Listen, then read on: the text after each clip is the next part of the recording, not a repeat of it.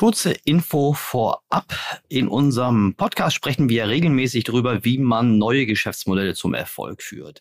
Und weil gerade zum Beispiel auch im Mittelstand Liquidität eine ganz wichtige Voraussetzung für Erfolg ist, möchten wir in dieser Woche auf unseren Werbepartner hinweisen. Es geht um das Berliner Fintech Moss. Bei Moss erhaltet ihr als Unternehmen Firmenkreditkarten mit zehnmal höheren Limits ähm, als bei eurer typischen Hausbank. Das sind bis zu 750.000 Euro.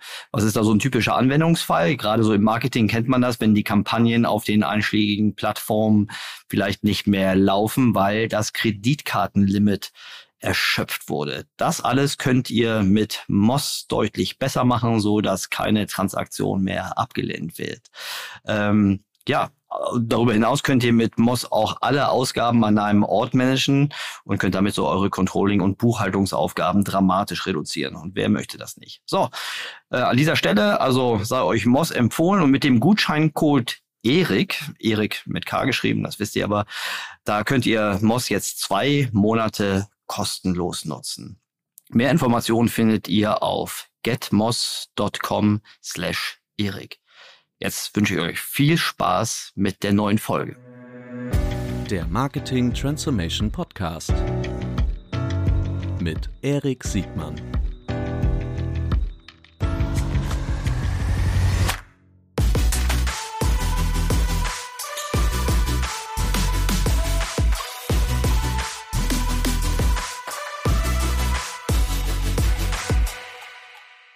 Herzlich willkommen zu einer neuen Folge des Marketing Transformation Podcast, die Nummer 125. Und wem könnte man, mit wem könnte man diese 125. Folge besser machen als mit dem großartigen Pip Klöckner? Herzlich willkommen, Pip.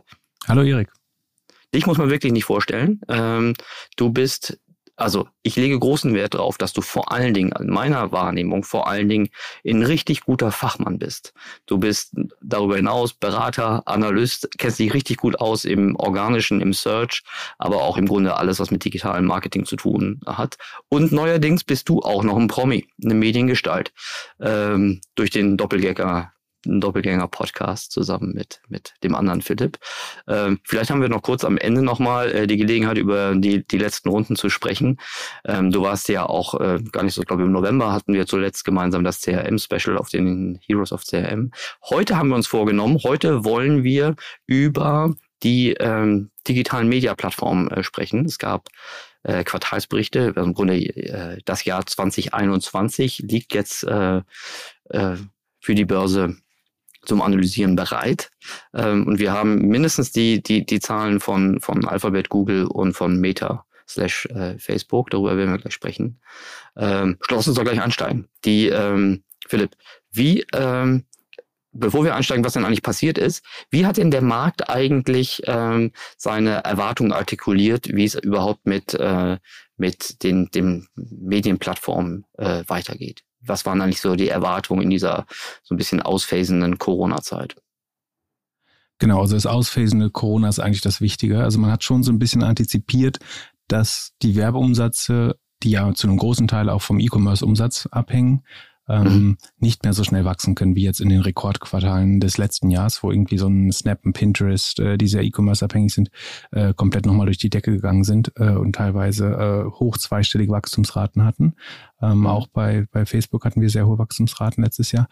Und man ist schon fest davon ausgegangen, dass die sich jetzt zu einem gewissen Grad normalisieren werden. Und zusätzlich so stimmungsmäßig kam natürlich schon noch hinzu, dass ähm, die, die Wachstumsaktien insgesamt so ein bisschen äh, abgestraft worden sind, weil ein deutlich höheres Zinsszenario droht. Also die galoppierende mhm. Inflation mhm. versetzt die Notenbanken ähm, in die Situation, dass sie die Zinsen erhöhen müssen ähm, und auch relativ dezidiert erhöhen müssen. Und das schadet sozusagen Aktien, wo die Gewinne noch weit in der Zukunft liegen oder überwiegend in der Zukunft liegen, tendenziell ein bisschen mehr und dadurch sind, sind die Kurse insgesamt ein bisschen runtergekommen. Das hat die GAFAs jetzt aber gar nicht so stark betroffen, weil die ja auch alle in der Gegenwart schon sehr profitabel sind. Mhm. Ich ähm, was ich immer gerne in Gesprächen mit dir machen möchte, ist so neben, ich finde die Börse ist ein super Indikator, weil es äh, aus meiner Sicht der beste Trendbarometer auf quantitativer Ebene ist, was wir im Grunde so erwarten können oder wie, wie, wo wahrscheinlich die Reise hingeht. Du hast ja schon die GAFA erwähnt, im Wesentlichen ist ja da um um äh, Gott, man muss ja jetzt mit diesen ganzen neuen Namen, muss man ja echt immer, nichts ist mehr so, wie es mal die war. ne? jetzt Die Manga darf- oder äh, Himmel, oder- ja. Also, also im Grunde, das, das Google-Geschäft ist klar, der Teil, der kleine Teil von Amazon, der wirklich, äh, so klein ist der ja gar nicht. Ne? Ja, Aber- 8 Milliarden im Quartal, ne? War nicht so klein.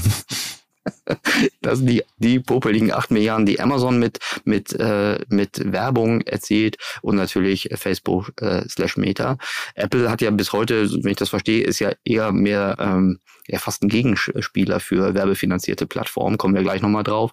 Aber auch Ja, Snap, App- Pinterest und ich weiß gar nicht, ByteDance, TikTok, ähm, heißen die noch, äh, wie heißen die jetzt? Heißen die noch ByteDance oder heißen die jetzt TikTok an der Börse? Die sind noch nicht an der Börse. Das ist eine der größten privaten Companies. Äh, müsste so Ach, um die guck. 100 Milliarden wert, da- oder vielleicht waren es sogar 300 Milliarden, ich weiß gar nicht mehr. Also Ja. eine extrem hoch bewertete äh, Company. Ähm, und ich meine, Apple hat, also Apple hat natürlich das App Store Search Geschäft, also da gibt's ja auch Ja. Search Ads. Und man darf nicht Ja. vergessen, dass ähm, Apple sich das fürstlich entlohnen lässt von, von dem größten Search Player, ähm, Mhm. dass sie Google als Standardsuche nutzen. Also die haben, eigentlich hat Apple ein relativ großes indirektes Search-Business. Das weisen sie natürlich nicht so aus, sondern das heißt bei Google Mhm. Traffic Acquisition Cost und bei Apple heißt es dann eben ähm, irgendwie Service Revenue. Aber Mhm. Apple profitiert schon deutlich mit, äh, wenn, wenn Menschen auf Apple suchen. Also das lassen sich sehr gut bezahlen. Es sind, man, man geht davon aus, dass das deutlich über 20 Milli- Milliarden ist, was die jährlich von Google kassieren, dafür, dass Google die Standardsuche bleibt auf dem iPhone. ich muss gerade kurz drüber nachdenken. Das ist aber trotzdem eine Fee, die jetzt nicht direkt ähm, bei den Advertisern ähm, aufliegt, sondern das ist im Grunde, geht das ja nicht, aus ne? der Profitabilität von Google raus, richtig? Genau. Ich würde davon ausgehen, dass das eine Art RevShare-Charakter hat für Google. Also dass Okay. das schon steigt, wenn Mhm. das Volumen steigt. Also oder das, beziehungsweise dass Google das einfach jedes Jahr auch ein bisschen erhöhen muss. Mhm. Ähm, das heißt, es ist volumenabhängig und äh, in Anspruchnahme abhängig äh, größtenteils. Ähm, genau, aber die, das, das sieht man im Account, siehst du das eigentlich nicht. Sondern du, Mhm. du zahlst Google und Google gibt einen Teil, der, der unbekannt Ja. ist, davon an Apple weiter, wenn du das auf dem iPhone machst.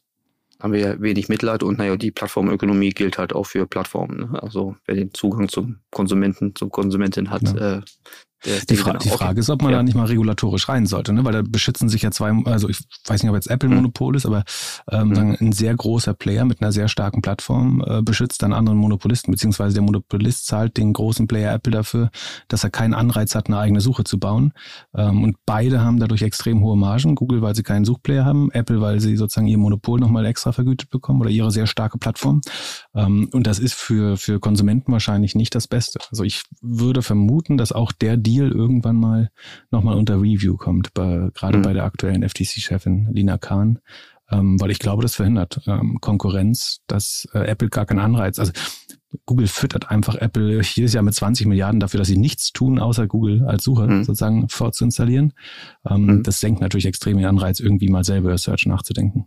Äh, Pip, ich mag deinen Optimismus, der ist ja gleich doppelt optimistisch, dein Optimismus, weil äh, erstens sagst du, dass die FTC das als erstes macht und nicht die Europäer ähm, und dass wir das wirklich noch erleben, wer- so, solange noch Google so stark im Saft ist. Äh, war es nicht so, dass in der Vergangenheit, was, wenn was dereguliert wurde oder reguliert, je nachdem, äh, dass im Grunde die Marktbedeutung dann schon so klein war, dass es dann auch egal war? Also ich denke an den Internetbrowser, den Explorer. Ja, meist, äh, meistens kommt das zu spät, genau. Die Frage Ja. ist, ähm, sagen, aber ich meine, Apple müsste dann ja relativ schnell entweder einen anderen sehr großen ähm, Suchpartner finden. Den, den gibt es Mhm. faktisch nicht. Also ich meine, Mhm. die könnten Bing nutzen natürlich, äh, wenn Microsoft das zahlen wollte. Ähm, Mhm. oder, also wenn da es eine Konkurrenz Mhm. gäbe. Ähm, sie könnten aber auch Niva oder eine der äh, neuen Suchmaschinen äh, kaufen. Ähm, sie könnten selber eine entwickeln, äh, wa- wahrscheinlich. Sie hiren ja auch Search-Ingenieure regelmäßig. Mhm. Ähm, Und äh, sie sie haben halt die, die Macht eigentlich, ich weiß nicht, ob sie sofort einen König küren könnten, aber sie haben natürlich die, die wertvollsten Verbraucher der Welt auf ihrer Plattform. Ähm, Das heißt, das ist schon ganz spannend. Andererseits müssen sie natürlich davon ausgehen, dass ein, ein gewisser An- Anteil der Nutzer sofort wieder zu Google zurückgehen würde. Und das macht es dann fast wieder spannender, sich das Schutzgeld zahlen zu lassen. Ähm, weil selbst würde man ein Konkurrenzprodukt bauen, würden ein paar Leute natürlich einfach wieder zu Google zurückgehen. Ähm, und dann hat man nicht den vollen Gewinn, während man jetzt quasi jeden Nutzer von Google monetarisiert bekommt durch den Revenue Mhm. Share. Spannend. Also über, über das, was man, was man hier an, an, an Monopol-ähnlichen Situationen oder Oligopol-ähnlichen Situationen hat, da können wir jetzt noch sprechen, ne? wie du, du sagst, das sind zwar die wertvollsten Nutzer, Nutzer, aber die meisten Nutzer hat immer noch Google selbst mit Android. Auch gerade, Mhm. wenn man den, den, den, also auch die, den östlichen Teil mit reinrechnet, die ähm, jetzt sind wir von den, von den GAFA kurz abgekommen. Ich habe ja gelernt, also TikTok ist noch nicht an der, an der Börse. Also wir gucken ja alle auf TikTok, weil das ist ja das offene Geheimnis, dass die Eyeballs, die, ähm, die Aufmerksamkeit der Nutzerinnen und Nutzer ähm, sehr wahrscheinlich nicht mehr bei Google und Facebook äh, äh, gleich stark wächst, sondern ganz stark zu wahrscheinlich zu TikTok gegangen ist. Aber da werden wir gleich nochmal drüber sprechen.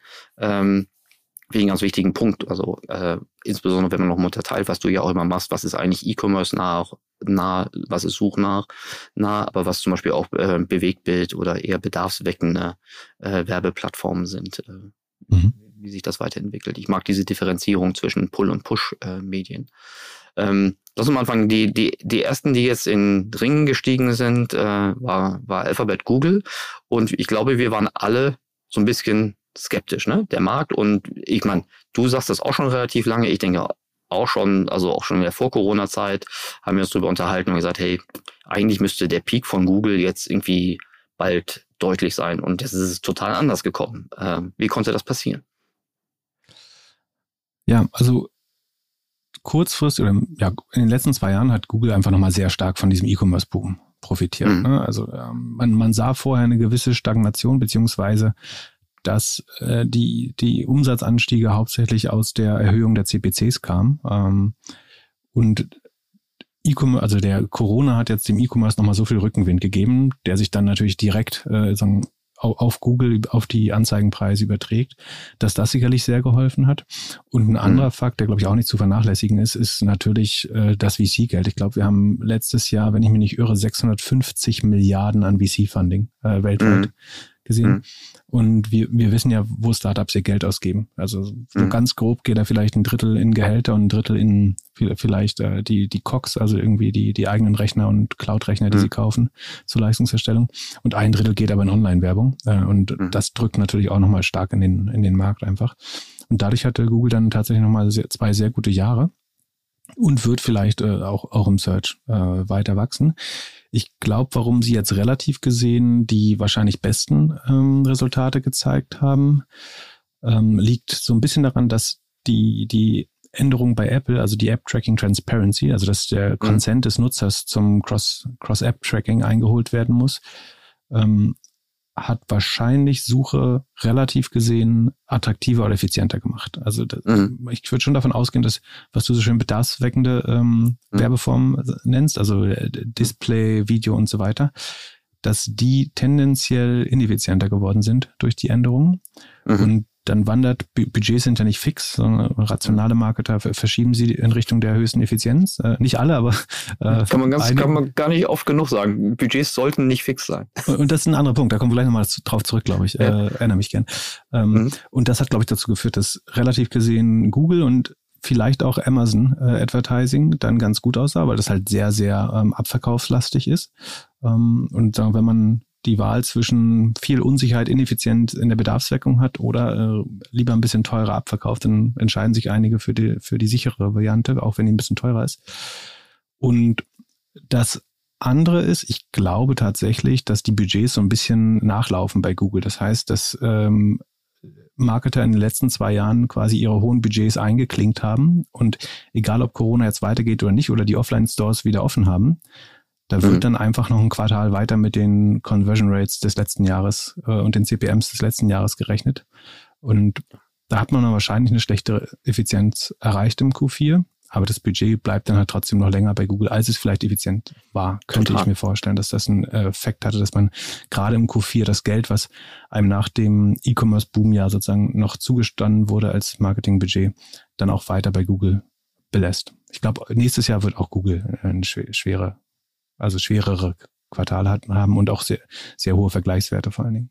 Ja, ich, ich, ähm, ich, ich finde deine, deine, deine Betrachtung richtig schlau. Ähm, ich würde auch vermuten, neben dem Nachlaufen äh, ist das auch ein, vermutlich das aber auch, ist das auch ein Ergebnis aus den, aus den immer noch sehr, sehr hohen Zielen, die die meisten äh, Direct-to-Consumer äh, Plays äh, haben, die jetzt teilweise sich das Wachstum, um es künstlich, also in Anführungsstrichen künstlich aufrechtzuerhalten, eher ein bisschen overspenden, gerade im Lower Funnel, also in Search, ja, ähm, die dieser Kurve hinterher zu laufen. Genau. Die, was die E-Commerce-Player und D2C-Player, was die, also, Entschuldigung, ähm, also mhm das Problem, was die treibt, sind eigentlich die hohen äh, Comparables, also Vergleichszahlen des, des Jahres 2020, mhm. im, im Maximal-Lockdown im Herbst äh, 2020 und äh, Sommer mhm. 2020.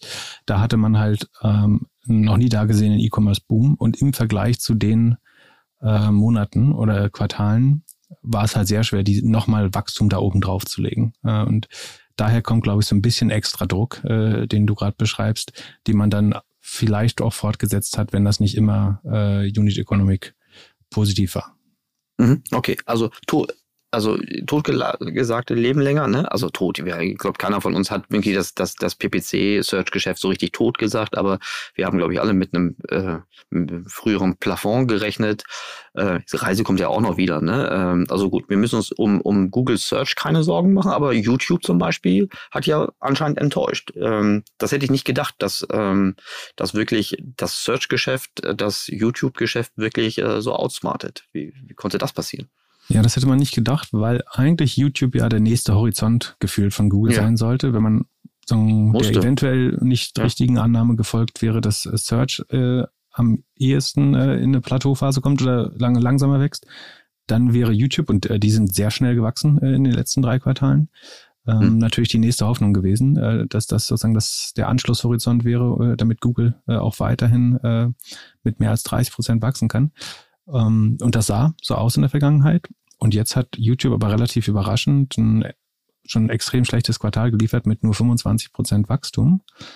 Und das ist, glaube ich, relativ klar darauf äh, zurückzuführen, dass einfach TikTok brutal ins Engagement, also in die ver verbrachte Zeit in Apps äh, anderer sozialer Netzwerke. Und am Ende wir können uns jetzt darüber äh, streiten, ob YouTube eher ein soziales Netzwerk oder ein Streaming-Player oder eine Mischung aus beiden ist, aber mhm. auf jeden Fall konkurrieren sie mit anderen ähm, sozialen Netzwerken und äh, Videoanbietern um Screentime oder um Attention bei den Nutzern. Und mhm. von der Attention ist einfach unheimlich viel zu TikTok rübergewandert. Das sah man ganz gut in einer Studie von App Annie, die einmal im Jahr rauskommt, The State of Mobile. Ähm, hast du bestimmt auch gesehen. Mhm. Da sieht man eigentlich, dass ähm, TikTok auf einem noch relativ, also auf einem beachtlichen Niveau, schon noch kleiner als die anderen Player, aber auf einem beachtlichen Niveau äh, extrem schnell wächst einfach, während andere Plattformen eben eher sagen, in der Stagnation begriffen sind. Und das muss dann einerseits in die Screentime der Nutzer äh, reinessen und dann ähm, so schön diese auktionsbasierten Werbemodelle auch sind, aber wenn weniger Zeit in der App verbracht wird, dann hat das auch sehr direkte Auswirkungen auf den Umsatz natürlich, ähm, gerade bei Instagram. Also ähm, da läuft der Umsatz letztlich pro Minute, weil jeder dritte mhm. oder vierte, äh, jede dritte oder vierte Story ist einfach äh, eine Anzeige oder im Feed eben jede dritte oder vierte, vierter Post. Ähm, und je weniger Zeit man verbringt, desto weniger Werbung sieht man. Ja, genau. Da gibt es keine, keine Budget-Commitments wie, in der, wie, wie in der alten Welt. Ähm, und ich, und ich und das glaube ich ganz wichtig, es wird sich natürlich äh, noch weiter fortsetzen. Ne? Also es sei denn, ähm, TikTok wird jetzt in irgendwelchen Ländern verboten äh, aus irgendwie politischen Motiven. Aber ansonsten gehe ich davon aus, dass das noch sehr dynamisch weitergeht. Äh, also ich glaube, letztes Jahr haben sie plus 70 Prozent nochmal Wachstum gemacht, wenn ich mich nicht irre. Und das obwohl sie in Indien komplett gebannt wurden. Also wenn nicht, wären mhm. wahrscheinlich nochmal dreistellig gewesen bei äh, TikTok, aber in einem der größten Länder der Welt wurden sie schon komplett gebannt und haben trotzdem noch 70 Prozent Wachstum weltweit gemacht beim Umsatz. Also ähm, ich würde davon ausgehen, dass TikTok da weiter in die, in die Display- und Attention-Kanäle reinfrisst. Das strukturell Herausfordernde ist ja auch, wenn du in so einer, in so einer Stagnations- oder sogar rückläufigen Phase bist, dass du weniger äh, Nutzer dein, dein Content konsum, äh, konsumieren. Du kannst ja, es gibt ja irgendwie ein Ende, wie viel, wie viel Reels oder wie viel ähm, Werbecontent du einspulen kannst. Ne? Bei den, den Search Real Estate, den hat man ja gesehen, wie, wie sich das verändert hat, ne? von, von 100% organisch zu äh, geringfügig Pay zu äh, deutlich mehr als zwei Drittel organisch.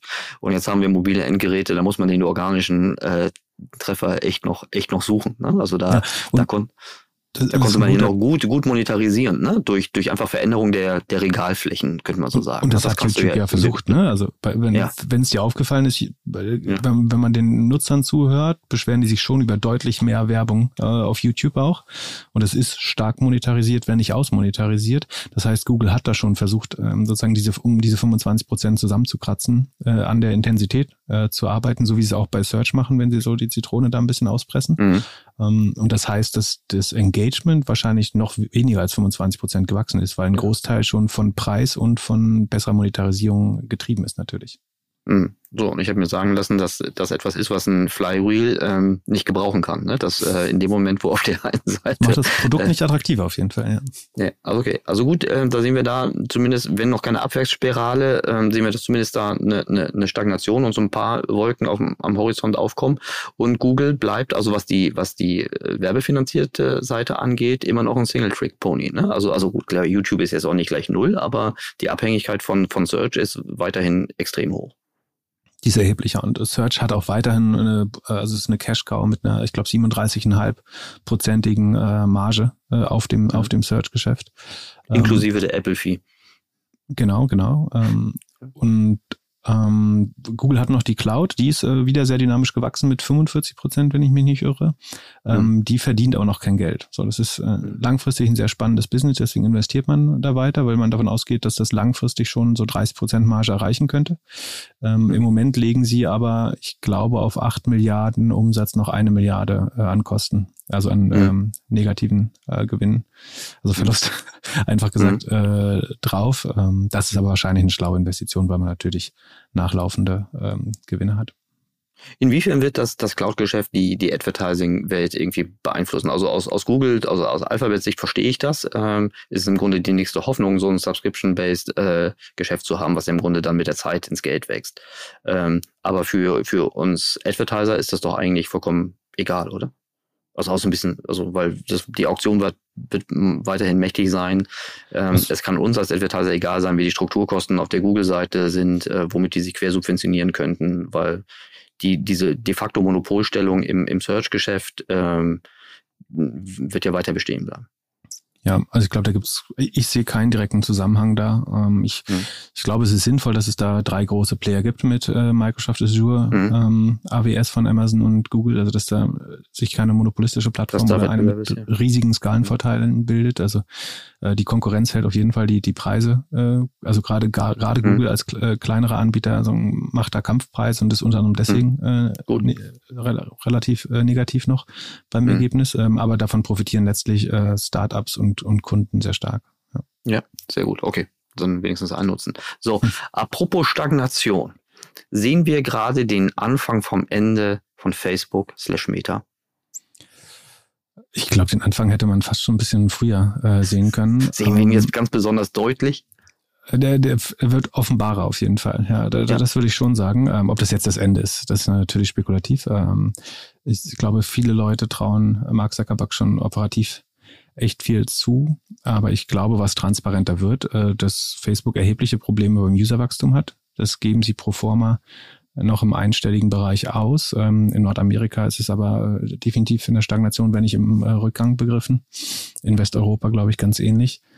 Ähm, der Umsatz wächst nur noch mit 20 Prozent. Da ist auch schon ein Preiseffekt drin. Also wir, haben Inflation, alles wird teurer. die Konkurrenz im Online, in der Online- Werbung sorgt schon dafür, dass äh, allein die Werbepreise immer ein bisschen Revenue treiben bei allen großen Plattformen. Mhm. Aber die Inanspruchnahme, also die, sagen, die Anzahl der Impressions auf den Plattformen, äh, die wächst äh, unter zehn Prozent, wenn ich mich recht erinnere.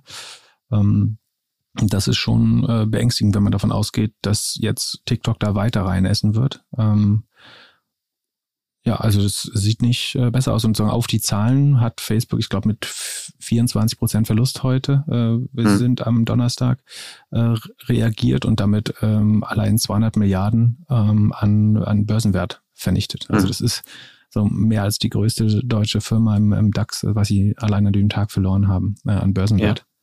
Ich habe, ich weiß, vorhin habe ich irgendwie Daimler, Daimler und Telekom zusammen oder so, was, was die an einem Tag abgegeben haben. Aber das, ich, ich, das kommt hin. Ich glaube, SAP und Linde sind so 150 Milliarden Dollar. Also das wäre also, auf jeden Fall die größte. Das ist mir nur aufgefallen, wie hoch die, wie hoch die, die Facebook-Bewertung überhaupt auch war. Ne? Genau. Das, äh, ich ich habe immer noch so, vorher. Ich, ich weiß noch, wie aufregend das war, als die, als die Public gegangen sind oder gefragt haben, wie, was ist, kann das wirklich sein, dass sie eine 100 Milliarden Bewertung äh, zum IPO ja. kriegen?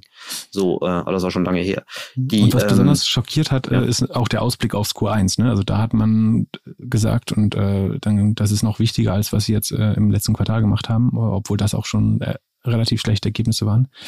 Ähm, dass sie im, im, Q1 nur mit drei bis elf, also eine Range von drei bis elf Prozent Wachstum, äh, also wahrscheinlich im hocheinstelligen Bereich äh, landen werden beim Umsatzwachstum. Ähm, mhm. Das ist natürlich nicht, was der durchschnittliche Growth Investor da erwartet äh, von einem Facebook.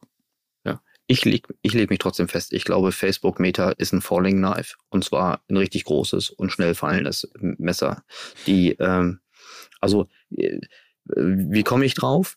Die, ähm, ich weiß gar nicht, wo ich anfangen soll. Also gucken wir mal auf der Transparenz etwa. Nur erstmal lassen wir die ganzen ethisch, sozialen, äh, gesellschaftlichen äh, Seiten mal kurz weg.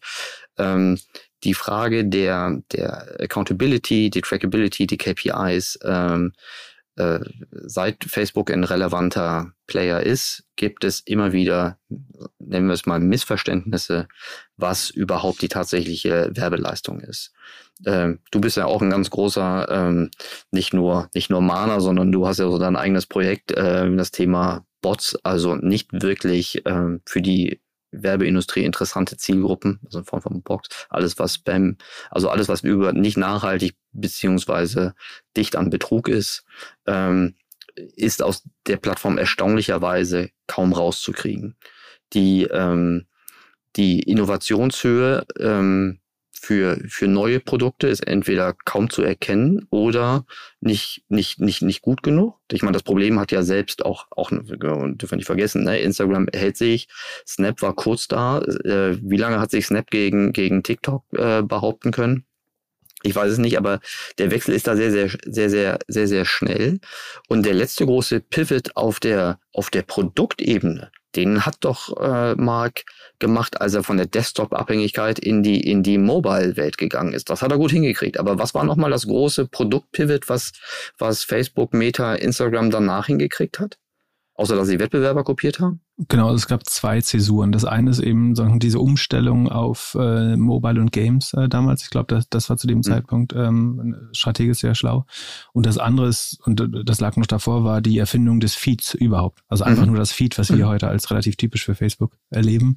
Ähm, das war sicherlich äh, eine Erfindung, die man äh, Facebook zurechnen darf. Ähm, aber danach beschränkte sich die, die Innovation eigentlich äh, eher auf die Übernahmen. Und ich, ich glaube, das ist ein Teil des Problems schon, was du beschrieben hast, dass einerseits diese Übernahmen in Zukunft halbwegs unmöglich sein werden. Also man mhm. überlegt ja, ob man Instagram nicht so, so sogar rückabwickeln sollte. Äh, zumindest gibt es Leute, die das für, für opportun halten.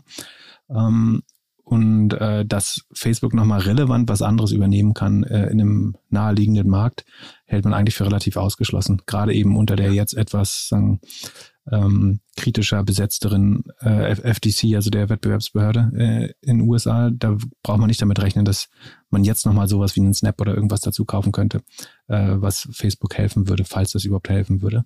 Ja. Und ich glaube, dass es äh, durch den schlechten Ruf auch mehr und mehr dazu kommt, dass Facebook natürlich intern auch äh, vielleicht nicht mehr die innovativsten Tal Talente äh, anzieht. Ähm, und dass die Leute, die wirklich was Spannendes bauen wollen, das eher außerhalb von, von Facebook tun würden ich glaube, das kann man ja schon vermutlich schon, äh, wenn man, wenn man mal den, die, die, die Personalbewertung, also die, die Abwanderungsbewegung äh, äh, analysieren würde, würde man vermutlich schon, schon länger feststellen können, dass, dass Facebook eher ein Brain Drain hat, oder? Also. Würde, ich von ausgehen, ja. Mhm, okay. okay. Gut. Die, ähm, an der Börse sind sie jetzt verdroschen worden mit, mit über 20 Prozent runter. Also wie du schon sagst, ne, heute Donnerstag, der 3. Februar, vielleicht erholen sich dann wieder. Was ähm, hast du, ähm, hast du selbst eine Prognose oder hat irgendwie der Markt irgendwelche Bewertungen oder irgendwelche Hoffnungen, quantitative Hoffnungen an den Next Step, also an diesen großen Meta, Metaverse-Wurf ähm, irgendwie geknüpft oder äh, traut man das Markt nicht mehr zu? Ich, ich würde aus der Reaktion schon lesen, dass man nicht 100% auf die Strategie äh, vertraut oder das einfach nicht kauft, ne? weil die mhm. Bewertung ist jetzt wirklich äh, irgendwie 20 Mal ähm, Gewinn oder so. Also es ist ähm, auf irgendwie Tabakniveau oder Value-Sektor-Niveau bewertet, ähm, mhm. Facebook, also wirklich, wirklich günstig. Und das heißt eigentlich, dass man jetzt äh, an, an eine große Vision da nicht mehr glaubt oder an sprudelnde Gewinne und Wachstum ähm, in, in der Zukunft.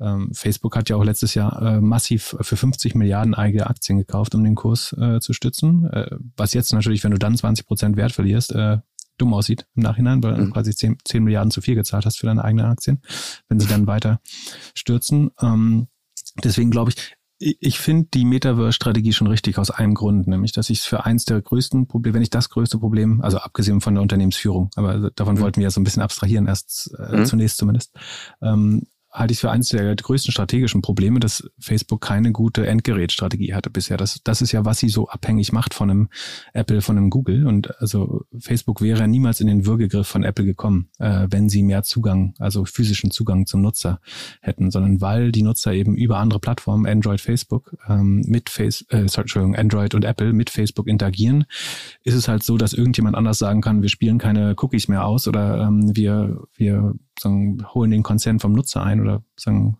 setzen das Default auf kein, kein äh, Tracking und kein Consent. Mhm. Ähm, dadurch kommt Facebook erst in diese Lage. Und äh, das war, glaube ich, ein Riesenproblem. Plus, dass sie damit auch nicht im Payments, äh, in der Payment-Sphäre drin sind, dass sie keine Endgeräte haben. Ähm, mhm. Um da wieder auf so kleiner Schwenk, da wieder in das Thema Tracking. Ich glaube, äh, Payment ist am Ende ja die, das valideste Tracking, was du, was du haben kannst. Und da offen Absolut. zu sein auf der Flanke ist auch nicht schlau. Mhm.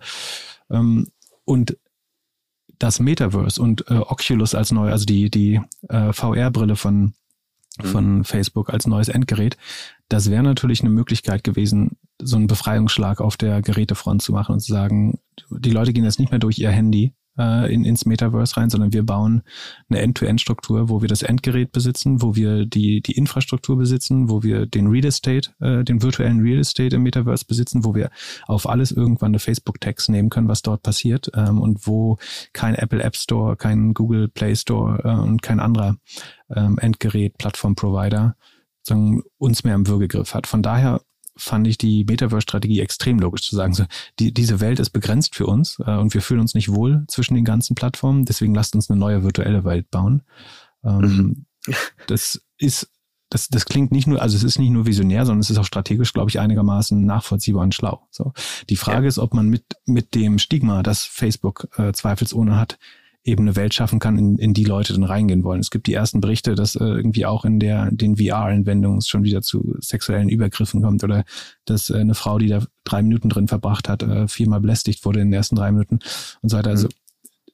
wenn du annimmst, dass die gleichen Growth-Leute nach den gleichen Engagement-Prinzipien und so weiter auch diese Welt verwalten werden, dann ist, würde das jetzt nicht das erste Metaverse sein, in das ich mich begebe, äh, wenn das von, von den gleichen Leuten gebaut wurde, wie das, was man sozusagen jetzt als blaues Facebook kennt. Ja, also ich glaube, das ist eine ganz schlaue, eine ganz schlaue Analyse, aber auch die, auch das Vertrauen ist ja, ich, ich finde das schon beim, beim Kryptowährungsthema, ne, bei Libra oder Diem ähm, hat man schon wirklich gesehen, dass ähm, man es, also ich glaube, das allerletzte, was, was diejenigen, die Verantwortung haben, egal ob sie für Organisationen, Gesellschaften oder nur für ihre eigene Familie haben. Ich glaube, dass wenn man da eine Rangfolge aufmachen würde, wem vertraue ich und wem vertraue ich auch sehr wahrscheinlich nicht oder extrem wenig, ähm, dass Meta und Facebook dann nicht mehr gut abschneiden werden. Ich kann es mir einfach nicht vorstellen, dass äh, der, der durchschnittliche Familienvater, die Mutter ähm, mit gutem Gewissen sagen, komm heute Kinder, lass uns einfach mal zwei Stunden im Metaverse abhängen. Äh, also es gibt ja Parallelwelt in Gaming-Strukturen und In-App-Käufe und so, da, da findet sowas ja, äh, gibt es, gibt es ja auch durchaus ähm, Herausforderungen, um mal vorsichtig zu sagen, aber ich, ich verstehe den strategischen Ansatz, aber es muss ja auch ein kompletter Advertising es muss ein komplettes Ökosystem aufgebaut werden. Das fängt ja mit der Hardware an, aber mhm. es muss ja auch einen liquiden Markt geben von, von von Nachfrage und, und Angebot äh, und von mir dann auch über, über Payments und, und, und äh, Werbung. Äh, das ist ja alles noch nicht da.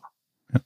Und es gibt noch eine weitere spannende Beobachtung, würde ich sagen, dass die, die Leute, die jetzt da nicht mehr hingehen wollten oder die Facebook schon verlassen haben, das sind ja typischerweise die eher hochgebildeten, würde ich sagen, eher besser mhm. verdienenden, ähm, eher mhm. schlaueren, eher wohlerzogenen, die sich jetzt zuerst dieser Plattform entziehen werden. Und ähm, das bewirkt zweierlei. Also einerseits sind das für, für Advertiser natürlich die spannendsten äh, Leute, die man targeten mhm. möchte. Äh, dass die, würde ich behaupten, als erster schon auch wieder Facebook den Rücken gekehrt haben. Ähm, plus das Problem, dass, dass Jugendliche sich erst gar nicht mehr der Plattform äh, sozusagen äh, gar nicht erst dorthin bewegen, sondern direkt mhm. mit Snap und äh, TikTok anfangen. Und das andere ist, dass man nutzt Facebook oder soziale Netzwerke ja gerne als so ein Prototypbeispiel für Netzwerkeffekte. Also was heißt, äh, je mehr Leute auf dieser Plattform sind, desto mehr Wert bildet sie äh, für, jeden Einzelnen, indem man da erwarten kann, dass alle Freunde darauf sind und so weiter. Und was weniger viel beschrieben ist äh, in der Wissenschaft oder in Fachartikeln, ist, dass Netzwerkeffekte natürlich nach unten genauso funktionieren. Also wenn, genau. wenn erstmal die schlauesten Köpfe von der Plattform verschwunden sind, dann sinkt die Qualität natürlich auch. Äh, so wie sie exponentiell gestiegen ist, sinkt sie dann äh, logarithmisch, also verfällt wie der Schaum auf dem Bierglas ganz schnell. Mhm. Und wenn äh, selbst, in den Facebook-Gruppen, die einen gewissen Login haben, wenn da die schlauesten Contributor und die Creator ähm, von den Plattformen, sei es Instagram oder Facebook, verschwinden, dann sieht man auch ganz schnell sozusagen, wie hässlich der Rest ist, äh, der dann noch dort verbleibt, würde ich mhm. behaupten. Mhm. Und äh, so, so kann so ein Verfall dann eben auch deutlich schneller gehen, äh, beziehungsweise genauso schnell wie der Aufbau ja. ging, ja. der raketenhaft war, das muss man ja auch zugestehen. Die, die, die, die andere Seite des Schenkels, ja.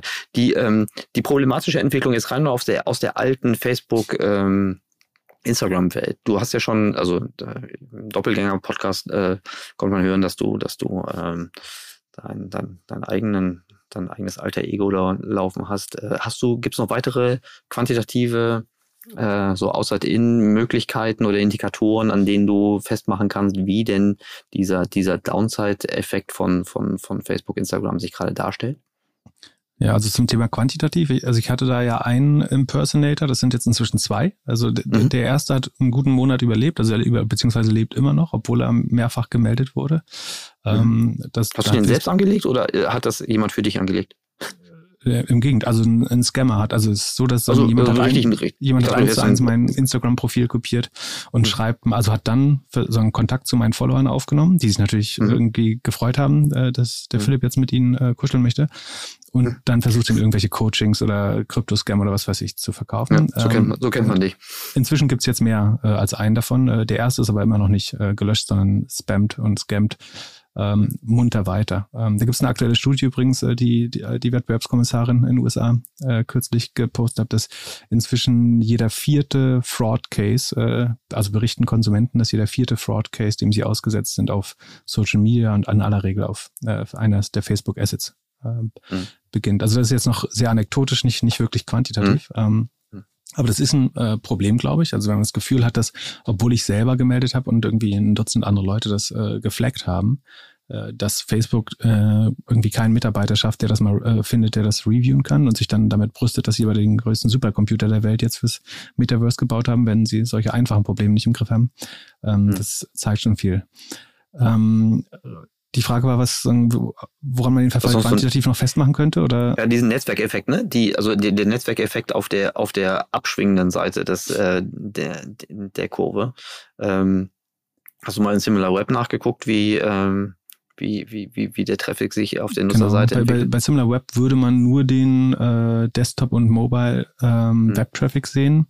Da sieht das jetzt schon so, als wenn die monatlich aktiven Nutzer vom Höhepunkt, ich glaube, um 28 äh, Milliarden, das sind nicht Uniques logischerweise, also mhm. äh, sagen Visits, ähm, auf 22 runtergehen. Also ist relativ klar. Mhm. Man muss mal bedenken, es werden ja immer noch leicht steigende Userzahlen verkündet von Facebook. Mhm. Und ich? Ich befürchte fast, dass würde man sich jetzt mal diesen ganzen, also wenn, wenn ich allein sehe, wie mit wie viel Fake Accounts ich konfrontiert bin. Also mhm. Leute, irgendwie Fake-Accounts von befreundeten Leuten, die das gleiche Problem haben wie ich, nämlich dass sie impersonated werden, also dass jemand mhm. äh, sogenanntes Identity Theft begeht und in ihrem Namen einen Account öffnet. Ähm, würde ich davon ausgehen, dass allein dieses einstellige Wachstum, was dann noch reported wird an Accounts, sollten mhm. allein die Fake Accounts, und die sind ja sehr aktiv, ne? also die schreiben täglich äh, Dutzende, wenn nicht Hunderte ja. Nachrichten, also es sind durchaus aktive Nutzer.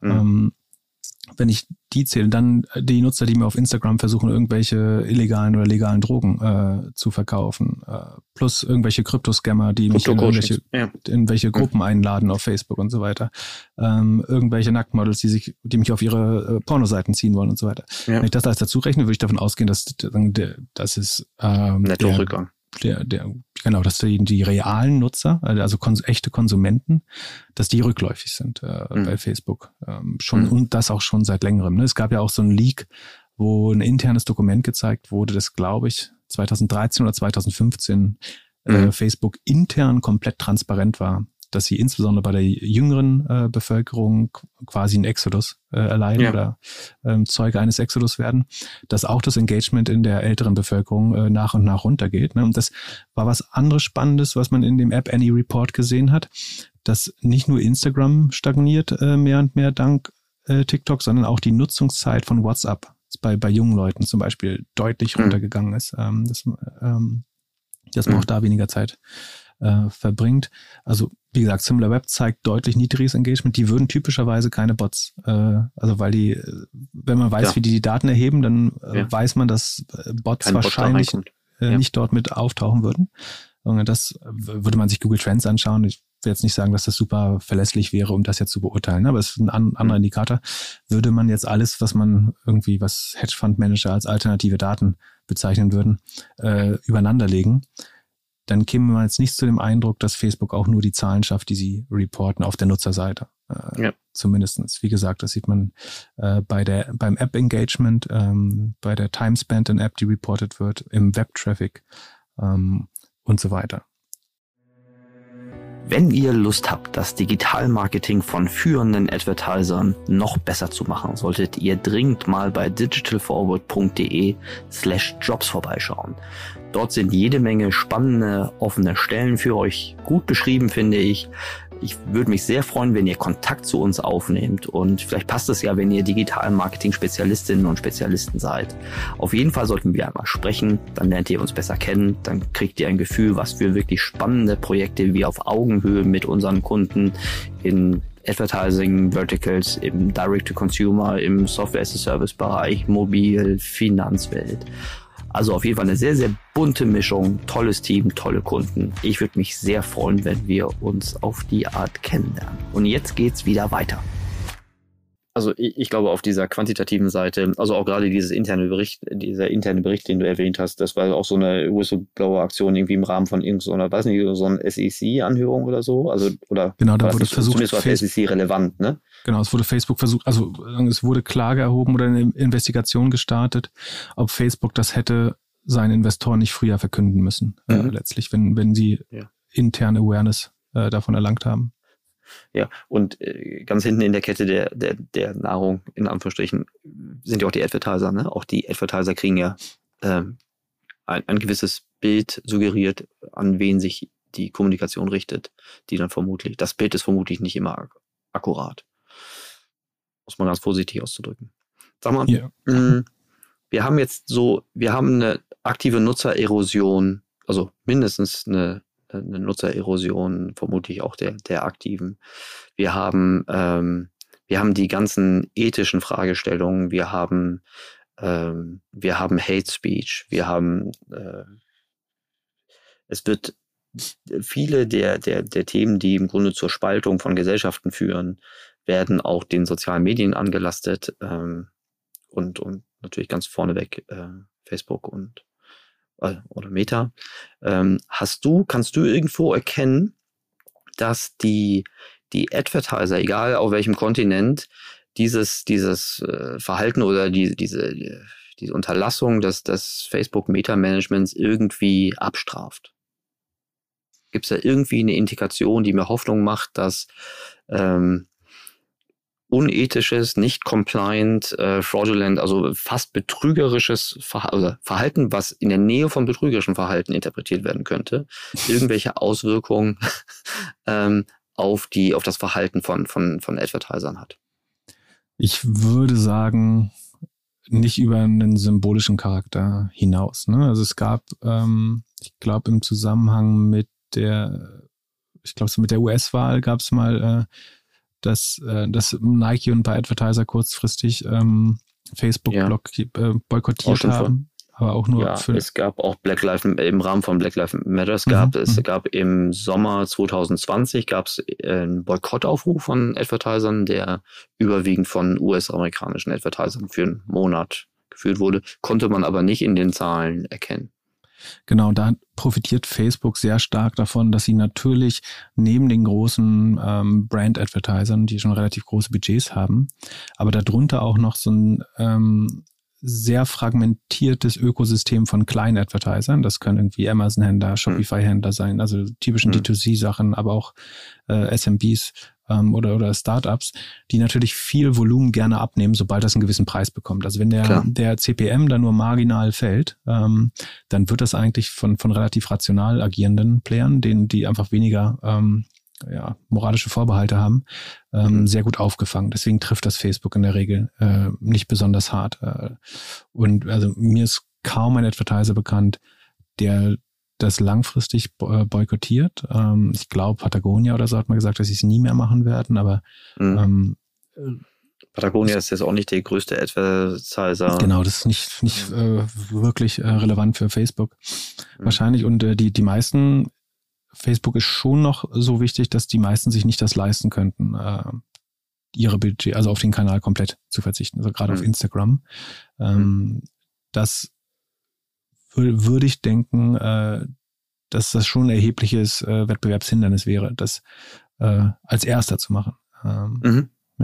Was ich, ich glaube nicht, es wäre, also ich glaube nicht, dass es schlimm wäre, müssten das jetzt alle gleichzeitig machen. So, also dass das dann, das versucht Facebook uns ja mal zu verkaufen, dass die SMBs, äh, also die die kleinen und mittleren Unternehmen, äh, sofort sterben würden, wenn sie bei Facebook nicht mehr Kunden akquirieren können. Ich glaube, wenn alle gleichzeitig, wenn dieser Kanal für ähm, Deshalb ist auch ATT so böse, ne? Das genau, weil das, äh, das schadet nur unserem Pizzabäcker um die Ecke, äh, habe ich gehört. Ähm, und die die Müllkippen äh, werden dann, die illegalen Müllkippen können dann nicht mehr gefunden werden, sagt mir mein mein äh, Twitter, äh, ja. die Twitter-Anzeige vom Facebook-Lobbyisten immer. Ja. Ähm, nee, also ganz ehrlich, mhm. wenn für, für den Einzelnen dort auszusteigen, ist relativ äh, schwer, glaube ich, wenn man äh, relevant ähm, Geld ausgibt im ähm, Online-Advertising. Ähm, dass der Kanal jetzt essentiell für die Gesamtwirtschaft ist, äh, das glaube ich nicht. Ich glaube, ähm, man muss Kunden immer dort abholen, wo sie gerade sind und wären sie jetzt äh, auf anderen Plattformen, dann äh, könnte man sie auch dort äh, mhm. finden. Mhm. Würdest du als Investor oder vielleicht tust, würdest du äh, heute noch dein Geld in Plattformen investieren, die von vom Media werbefinanzierten Geschäft abhängig sind? Tendenziell sicher nicht, aber ich versuche natürlich Ausnahmen zu finden. Ich, ich glaube sozusagen in meiner Funktion als äh, Podcast-Enthusiast ähm, mhm. würde ich sagen, also es gibt ja so größere oder mittelgroße Podcast-Studios, die auch börsennotiert sind. Ähm, zum Beispiel Acast oder Audioboom in England. Acast eine schwedische Firma, Audioboom äh, eine UK-Company. Die äh, wachsen extrem stark, äh, haben beide ungefähr verdoppelt äh, ihre Ergebnisse im letzten Quartal. Ähm, teilweise 140 Prozent Wachstum im Weihnachtsquartal. Die sind schon sehr erfolgreich mit Podcast-Advertising. Und auch da so, profitieren die sehr stark von einem Volumeneffekt. Also Leute hören mhm. das mehr und die Podcasts werden beliebter, beziehungsweise sie gewinnen neue Podcasts auch für die Plattform hinzu, also so, so ein bisschen anorganisches Wachstum. Ähm, und die Werbepreise in der Podcast-Landschaft. Also ihr Durchschnitts-CPM war, glaube ich, äh, zwischen 56 und 80 ähm, US-Dollar. Ähm, so, das ist natürlich gar nicht schlecht. Ähm, so spezialisierte Audioformate mhm. finden noch ein bisschen mehr, aber das ist insgesamt schon ähm, ein ganz mhm. guter Wert, wenn man es jetzt gerade ist aber natürlich viel intensiver natürlich auch als eine, eine, eine Display-Anzeige irgendwo zu sehen.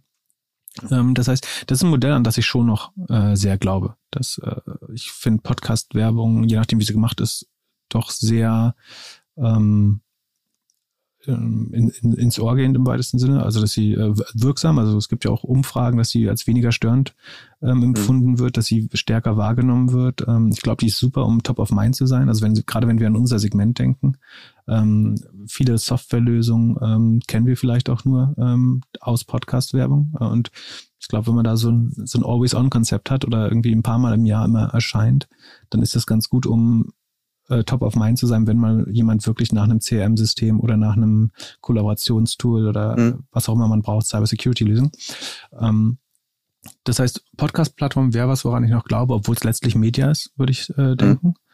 Hm. Und ich fand tatsächlich auch, so im Nachhinein äh, ist das dumm, aber ich sage es trotzdem gern, äh, Quibi fand ich tatsächlich äh, kein schlechtes Investment. Das hat jetzt nicht funktioniert, aber sagen, als Investor ist meine Entscheidung ja nicht vorherzusehen, ob das funktioniert oder nicht, sondern ja, zu Natürlich. evaluieren, dass wenn das funktioniert, hätte mhm. ich die Rendite für asymmetrisch gehalten. Das heißt, das Ausfallrisiko ist genauso groß wie bei jedem anderen Investment, aber ich glaube, dass wenn Quibi funktionieren hätte, dann hätte es eben eine gute Chance gehabt, äh, so, so eine Art zweites Netflix äh, zu werden oder halbes Netflix. Und von daher habe ich es damals für ein sinnvolles Investment gehalten. Ähm, es hat jetzt nicht funktioniert, äh, aus verschiedensten Gründen, unter anderem, weil es von TikTok in der Wiege erstickt wurde. Äh, mhm. Also sozusagen, Quibi ist noch nicht mal an schlechtem Management gescheitert, glaube ich, ähm, oder vielleicht auch. Aber vor allen Dingen sagen, mit dem Aufkommen von TikTok war es unmöglich, ein Kurzvideoformat, ein zusätzliches, äh, um die Aufmerksamkeit der Nutzer kämpfen zu lassen. Ansonsten hm. fand ich das äh, schon auch ein sinnvolles äh, Konzept. Wobei das war, da ist ja die, das war ja nicht nur Media, sondern es wäre Streaming gewesen, eher vom, vom Businessmodell. Ja. Äh, es wäre nicht Media. Ich glaube, ich glaube, dort, wo, wo Content und, und Kommunikation oder Werbung dichter zusammenkommen, da, da verstehe ich das, dass da noch Hoffnung geben kann. Sonst, ich denke gerade so darüber nach, wie, wie lang jetzt eigentlich diese Zyklen sind oder wie kurz eigentlich die Halbwertszeit für so eine werbefinanzierte Plattform in, in Zukunft sein mag. Ähm, Google ist jetzt irgendwie größer als 20 Jahre alt. Ähm, Facebook äh, ticken, ticken jünger ähm, mit gewissen, äh, also konkreten Herausforderungen. Ähm, über, über so Pinterest, äh, Twitter, die im Grunde nie so richtig in die, also aus meiner Sicht nie richtig in die Werbefinanzierung reingekommen sind bis jetzt. Ähm, also aber zumindest bei den ähnlichen Themen, ne, Insta schnell gekauft worden, Snap äh, schnell gewachsen, schnell stagniert äh, jetzt TikTok, aber jetzt würde mir, wenn ich die Reihe jetzt fortsetze, würde ich denken, auch dadurch, dass die, dass die äh, Loyalität über einen längeren Zeitraum dann halt doch nicht so hoch ist oder die Innovationsgeschwindigkeit ähm, äh, gewisserweise anzieht, es wird halt echt sehr, sehr schwer bei eher weniger Akzeptanz von Werbung. Es ist ja nicht so, dass die Akzeptanz für Werbung irgendwie allgemein zunimmt. Ähm, also auch diese sieht man doch jetzt schon, ist so ein Verdrängungskampf, den wir jetzt schon um die, um die Eyeballs haben. Ne? Die, die alten TV-Formate kämpfen gegen digital. Äh, innerhalb von digital gibt's immer mehr Zeitfresser, die überhaupt vollkommen werbefrei sind. Also Prime ja im Wesentlichen Netflix äh, etc. Ähm, das heißt, im Grunde wird das doch immer ein roterer Ozean oder übersehe ich da irgendwas?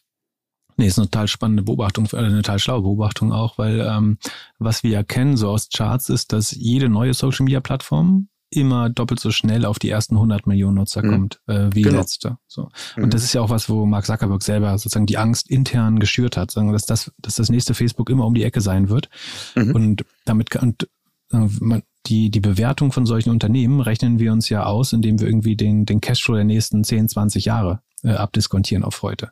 Und die mhm. Frage ist, darf man bei einem Social Media Network überhaupt mit 20 Jahren rechnen? Oder haben die so eine Art ähm, Halbwertszeit, dass Richtig. genauso schnell wie sie ähm, selber entstanden sind, auf ihren eigenen Schienen in der Regel ähm, das nächste entsteht, was, was, was sie letztlich disruptieren wird. Und dass du eigentlich sagen musst, und so ist Facebook im Moment auch bewertet, nämlich glaube ich, also dass wenn, es nicht mehr viel Zeit vor sich hat, ähm, dass du in Frage stellen musst, ob durch die Netzwerkeffekte und dann eben auch sehr schnell abfallenden äh, Netz also negativen Netzwerkeffekten oder inversen, ähm, dass Social Networks eine, eine Halbwertszeit haben. Wenn man, wenn man nicht eben in so einer permanenten M&A-Schlaufe ist, wie, wie Facebook das bisher gut exekutiert hatte, ähm, ob dann nicht relativ schnell eben auch so ein ja, so ein Structural Decline droht. Und nicht mal ein Structural, sondern eigentlich ein noch, noch viel schnellerer Decline. Und ob es überhaupt, also ob die großen Plattformen, die wir jetzt für weltbewegend halten, ob die vielleicht in 20 Jahren wirklich noch äh, so groß und da sein werden überhaupt.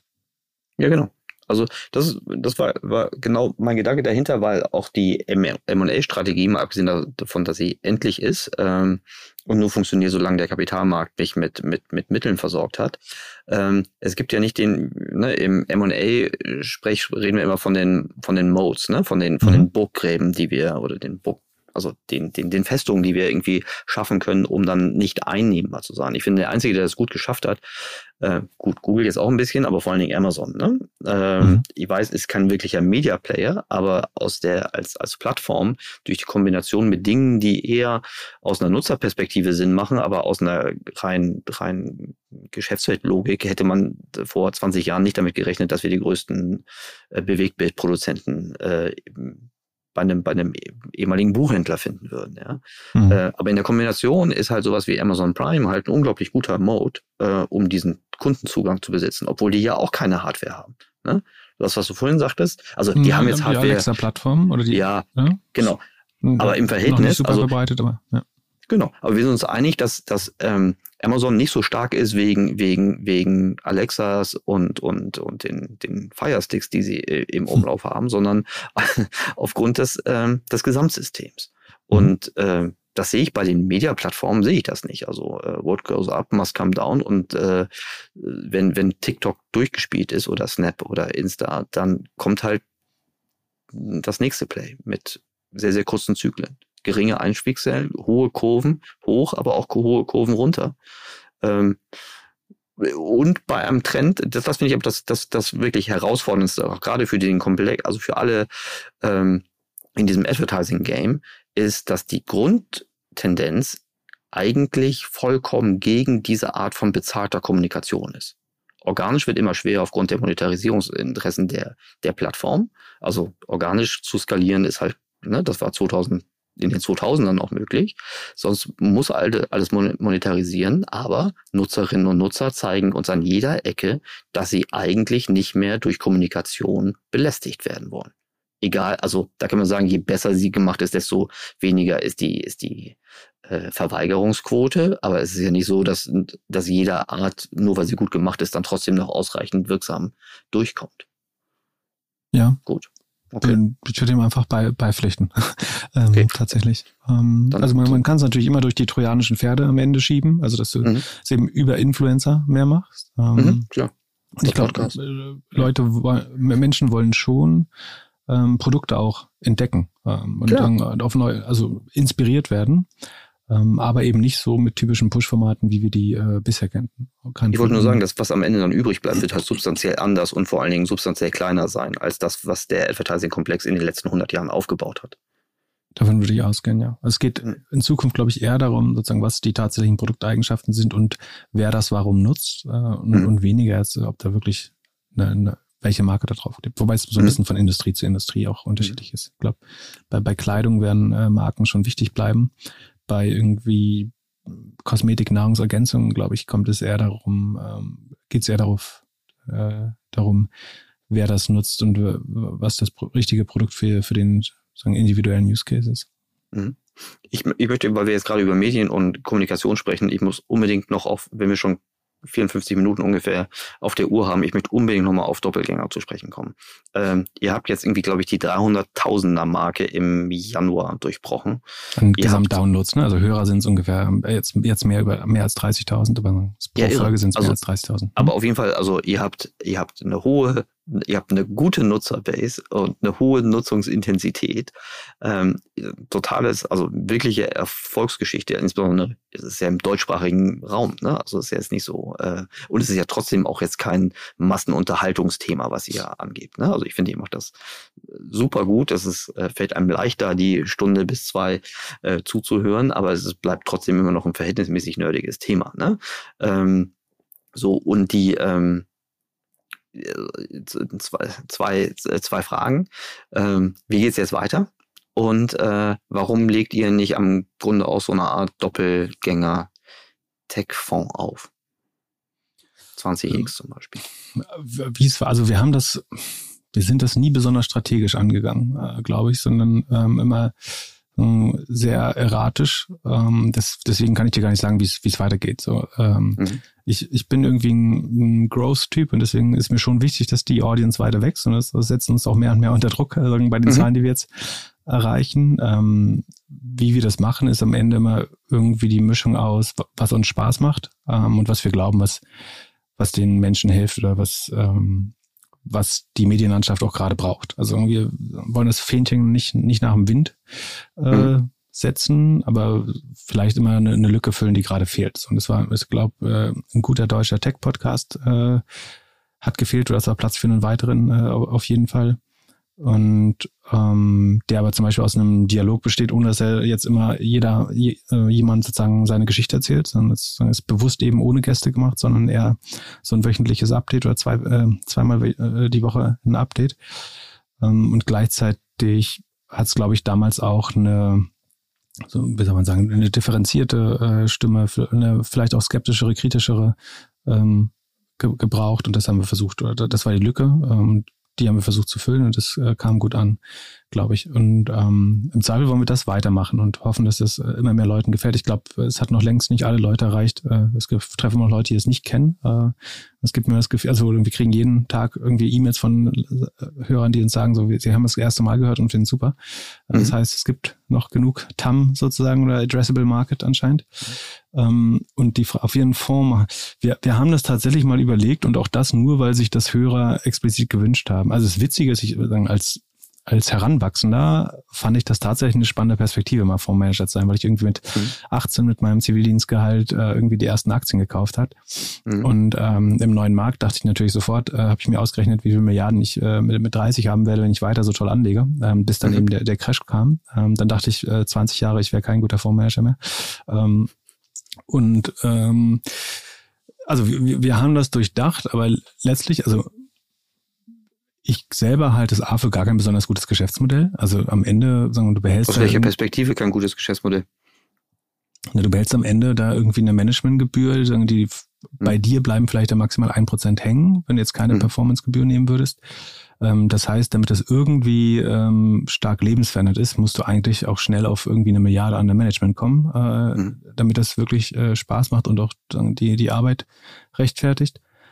Ähm, dann muss man eigentlich das eben, äh, wenn man das ordentlich machen will, natürlich auch mit dem äh, Team teilen. Äh, da wüsste ich A gar nicht, ob ich das will. Und B bleibt dann auch wieder weniger Geld übrig. Mhm. Ähm, und ich glaube, es ist auch ein relativ undankbarer Job, weil dann, wenn es gut geht, sagt jeder irgendwie, du hast äh, dein Geld dafür bekommen. Äh, wenn es schlecht geht, so, dann äh, hassen dich die Leute aber auch wirklich, äh, wenn, wenn du ihr Geld oder ihre Ersparnisse mhm. kannst. Ähm, also so aus Profitgier oder ähm, sozusagen nach Gewinn strebend, äh, fand ich das kein besonders gutes Modell, ehrlich gesagt. Wir, wir haben so ein paar alternative Modelle äh, gecheckt, sowas wie Wikifolio oder also so Social, ähm, mhm. Social Investing, wo man so anderen Leuten folgen kann und so. Da ist das Problem, dass die äh, entweder sehr starke Gambling-Anreize oder Spekulationsanreize setzen, wo ich davon ausgehen würde, dass die Leute ihr Geld verlieren, wenn sie das tun würden. Deswegen wollen wir mhm. Leute nicht auf solche Plattformen führen. Äh, andere Plattformen nehmen schon einen erheblichen Share von der Performancegebühr. Also da müsste man eine Performancegebühr nehmen und selbst wenn man die maximal absenkt, äh, im Sinne der, weil wir es sozusagen ja nur wirklich für die Hörer oder die Community hätten machen wollen, selbst dann würde in guten Jahren ein substanzieller Anteil davon sozusagen an die Plattform gehen. Und wenn man langfristig den Markt outperformen will, ähm, wenn dann ein, ein, gewisser Teil an die Plattform geht, dann wird es schon deutlich schwerer, auch äh, den, den Markt out zu performen, wenn man mal ganz ehrlich ist. Oder ist irgendwie, das hat alles nicht äh, gut gepasst und wie gesagt, von, von uns aus, ähm, die Frage ist, warum, also, warum soll man das tun? Äh, nur weil ja. es geht. Also es gibt Nachfrage dafür, glaube ich, ja. Das, mhm. Es gibt Leute, die wollen irgendwie folgen, dem folgen, was wir selber traden. Ähm, aber ähm, ich, ich ich, ich weiß wirklich nicht, also ich weiß nicht, Muss nicht. warum nee. so richtig. Hast, also mich hat es schon überzeugt. Also ähm, ich, ich, ich, ich verstehe ja. das jetzt, warum das ihr das nicht macht. Das, das, ja. das, Schöne daran ist, also ich bin natürlich limitiert durch das Geld, das ich habe. So ich manchmal kann, könnte ich mehr Geld in gute Startups legen oder in gute Wachstumscompanies oder irgendwelche PE-Funds oder eben in an der Börse anlegen. Ähm, aber dann eine Sache, die mich zu einem zumindest Status heute einigermaßen guten Investor äh, gemacht hat, ist dass ich halt sehr frei entscheiden kann und sagen, ich muss mhm. niemandem Rechenschaft ablegen über mein Geld. Ähm, ich kann gut damit leben, wenn ich irgendwo mal äh, irgendwie 100.000 Euro versenke. versenke so, ähm, und ich glaube, es wäre deutlich schwerer, das mit anderen Leuten Geld zu machen. Also A, natürlich regulatorisch, aber auch andererseits so, die, die Freiheit im Kopf, äh, das Geld dann äh, so ein bisschen Instinkt getrieben. Also ist jetzt nicht so, dass ich ja. Ich mache keine volle Due Diligence. Ähm, ich versuche das natürlich trotzdem nach bestem Wissen und Gewissen äh, zu machen und nicht dumm zu sein beim ähm, Investieren. Aber ich glaube, es wird es nochmal deutlich schwerer machen, das für andere Leute zu machen. Und ich glaube, ich hätte viele Deals, äh, insbesondere die im Nachhinein vielleicht besten, ähm, nicht so gemacht, wenn ich wüsste, ich hätte anderen Leuten dafür Rechenschaft äh, ab, ablegen ja. müssen. Und das ähm, macht es dann nochmal deutlich schwerer. Ja, und du sagst der, der letzte Begründung, ich glaube, äh, ja. Entschuldigung, ich weiß, die Zeit ist schon, ähm, aber die ist wichtig. Ähm, es ist auch einfach nicht opportun in einer Phase, wo die Bewertung gerade auf, äh, auf Dekaden Höchstständen sind, äh, am absoluten Höhepunkt dann einen Fonds äh, aufzulegen, ist auch einigermaßen dumm, weil dass man dann relativ bald Menschen enttäuschen wird, ähm, ist auch einigermaßen klar. So, das, ja. äh, ich würde jetzt, würden wir jetzt noch weitere 50 Prozent runtergehen bei den Kursen, dann würde ich mhm zumindest schon eher nochmal überlegen, äh, ob das vielleicht eine spannende Phase ist, wo man mit Leuten zusammen denen helfen kann, Vermögen aufzubauen in irgendeiner Weise. Es muss kein Fonds sein. Wie gesagt, äh, auf, auf die Gebühren daraus bin, bin ich überhaupt nicht scharf. So was, was ich spannend finde, ist, das mit Leuten nochmal zusammen äh, am Vermögensaufbau zu arbeiten. Aber ähm, die am Höhepunkt einer Blase ist, ist nicht der beste Zeitpunkt und äh, das zieht dann eben auch äh, mal ganz gewisse Player an, die sich dann dem besonders widmen. Ja, äh, da komme ich gleich drauf. Die, ähm, ich wollte nur gerade noch ergänzen, ich habe dich auch immer als, als einen Menschen erlebt, der, der ein hohes Verantwortungsbewusstsein, also ich empfinde dich so als jemand, der ähm, äh, Verantwortung übernimmt und äh, auch das merkt man auch in dem Content, den ihr produziert, dass ihr immer wieder davor warnt. Äh, und damit mache ich jetzt nicht nur den Disclaimer, sondern äh, dass ihr ständig das Bewusstsein schafft, dass der Gegenläufer der Gier ist, äh, äh, vielleicht ein dass sich jemand unbewusst um wirklich substanzielles äh, Vermögen irgendwie bringen kann äh, oder Fehlentscheidungen äh, trifft, die er selbst vielleicht gar nicht richtig einschätzen kann. Also ich mag dein Verantwortungsbewusstsein, was du da an den Tag legst und äh, und cool und äh, dass die dass die äh, sinnvolle Aufwand-Nutzen-Maximierung deiner deiner Zeit irgendwie dann auch äh, dementsprechend sein muss, ist klar. Apropos ähm, weil du es gerade selbst im Grunde hast mir den Ball schon auf dem, auf dem Elfmeter gelegt, äh, ob man jetzt zu diesem Zeitpunkt äh, einen Fonds auflegen sollte. Wir mal so ganz unter uns, Pip, was ist dein Problem mit Frank Thiel? Also ich habe kein, Persön also ich habe Frank Thiel noch nie persönlich getroffen. Aber ich fliege normal. Dazu also, ist ja nicht gekommen. Leute, genau, ich habe es versucht, äh, äh, dann Aus, zu einer, eine Aussprache zu finden. Ähm, ich, also Leute, die mich kennen, wissen auch, dass ich normalerweise keine Intimfeindschaften äh, für längere Zeit äh, pflege. Und also zuallererst, ich glaube, dass der Frank, Frank Länge, Was heißt denn längere Zeit? ja, es gibt ja schon mal, dass man jemanden äh, mal nicht mag äh, für eine Woche äh, oder bockig so. ist. Aber äh, also ich, entziehe, äh, ich beziehe keinen äh, Nutzen irgendwie daraus, äh, mich mit Menschen zu, zu streiten oder so. Ähm, und ich würde sogar sagen, äh, Frank Thelen verdient vor allen Dingen erstmal eine, eine Menge Respekt, glaube ich, äh, dafür, dass er ein gutes Vorbild ist, was ähm, was Mobilität durch Bildungsschichten äh, angeht, äh, ist, dass er äh, für irgendwie, dass man scheitern kann und trotzdem äh, es noch zu was Relevanten äh, bringen kann. Ähm, ich ich glaube schon, dass viele sagen, der Sachen an, an seinem Werdegang ähm, durchaus äh, vorbildlich und ähm, spannend sind. Und ein Teil meiner Kritik ist, dass er, ich glaube, dass er die daraus resultierende Verantwortung relativ schlecht äh, und, und Reichweite relativ schlecht verwaltet. Ähm, und äh, dass man da vorbildlicher äh, agieren könnte. Ähm, und ich, ich habe in einem anderen Podcast mal äh, so mein, mein Wertesystem so ein bisschen erklärt. Ich, ich möchte mal für drei Dinge bekannt sein. Habe ich, habe ich äh, irgendwie bin ich so aufgewacht, sondern das erkennt man irgendwann so eher rückblickend auf sein Leben, glaube ich. Ähm, das eine ist äh, Kompetenz, also ich möchte irgendwie nie, nicht mega dumm wirken oder den Mund aufmachen, wenn ich von irgendwas keine Ahnung habe. Das zweite ist Integrität, äh, dass nicht allzu viele Leute irgendwo rumlaufen, die sagen, ich bin ein Arschloch oder habe sie betrogen. Und das dritte ist Transparenz, weil ich das, ich glaube, da ähm, folgen ganz viele andere sagen, sekundäre positive Effekte draus, wenn man so und sagen, als Podcast sind wir auch mega transparent. Jeder kann, ich glaube, wir sind der einzige Podcast, der total transparent seine Zahlen offenlegt. Äh, wir sagen auch, was unsere Werbepreise sind äh, und so weiter. Ähm, und ich habe, warum wir vielleicht dann so ein bisschen diametral äh, von der Einstellung gegeneinander stehen, ist vielleicht, weil ich genau die drei Werte oder sagen, äh, da nicht erkenne äh, in dem Handeln äh, von mhm. Frank. Und jetzt kann man alles noch sagen, das geht mich ja nichts an und das ist, ist, ist auch äh, prinzipiell richtig. Sagen wir, warum muss ich das jetzt ständig auch äh, dann irgendwie in Tweets äh, rausbringen? Ich, ich glaube, was man schon sagen muss, ist, dass Frank äh, es ja sehr erfolgreich geschafft hat, dadurch, dass er regelmäßig die Startup-Szene im Fernsehen parodiert, sozusagen als stellvertretend für die Startup-Szene wahrgenommen zu werden. Aber äh, Entschuldigung, wichtig, aber er parodiert sie ja nicht ähm, als erkennbare Parodie. Es gibt doch genügend Menschen, ähm, die laden Frank Thelen als wirklichen in, in, in einer vermeintlichen Rolle als Experte der Startup-Szene rein, der hat doch eine vollkommen ja. überhöhte äh, Medienresonanz. Genau. Und da, da fing ja auch so ein bisschen sozusagen das erste Mal an, dass ich mich dazu öffentlich geäußert habe, weil ich nämlich für, für mich beschlossen habe, dass ich mich definitiv nicht mit ihm identifiziere und dass ich finde, dass er nicht stellvertretend äh, für die Startup-Szene spricht. Und obwohl er eben von Politikern und Medienschaffenden so wahrgenommen wird, wie du richtig sagst. Und ich fand es dann wichtig, also ging es konkret jetzt äh, um die, die ähm, auch wieder relativ intransparente äh, Spende an die FDP, wo nicht so richtig klar war, spenden da jetzt Unternehmer, spendet die Startup-Szene, spenden Personen. ähm, warum genau unter der Disclosure-Grenze ähm, und so weiter. Und dann, dann die F zusammen mit einer in, innerhalb einer Kampagne mit der Bild äh, und der FDP offenbar.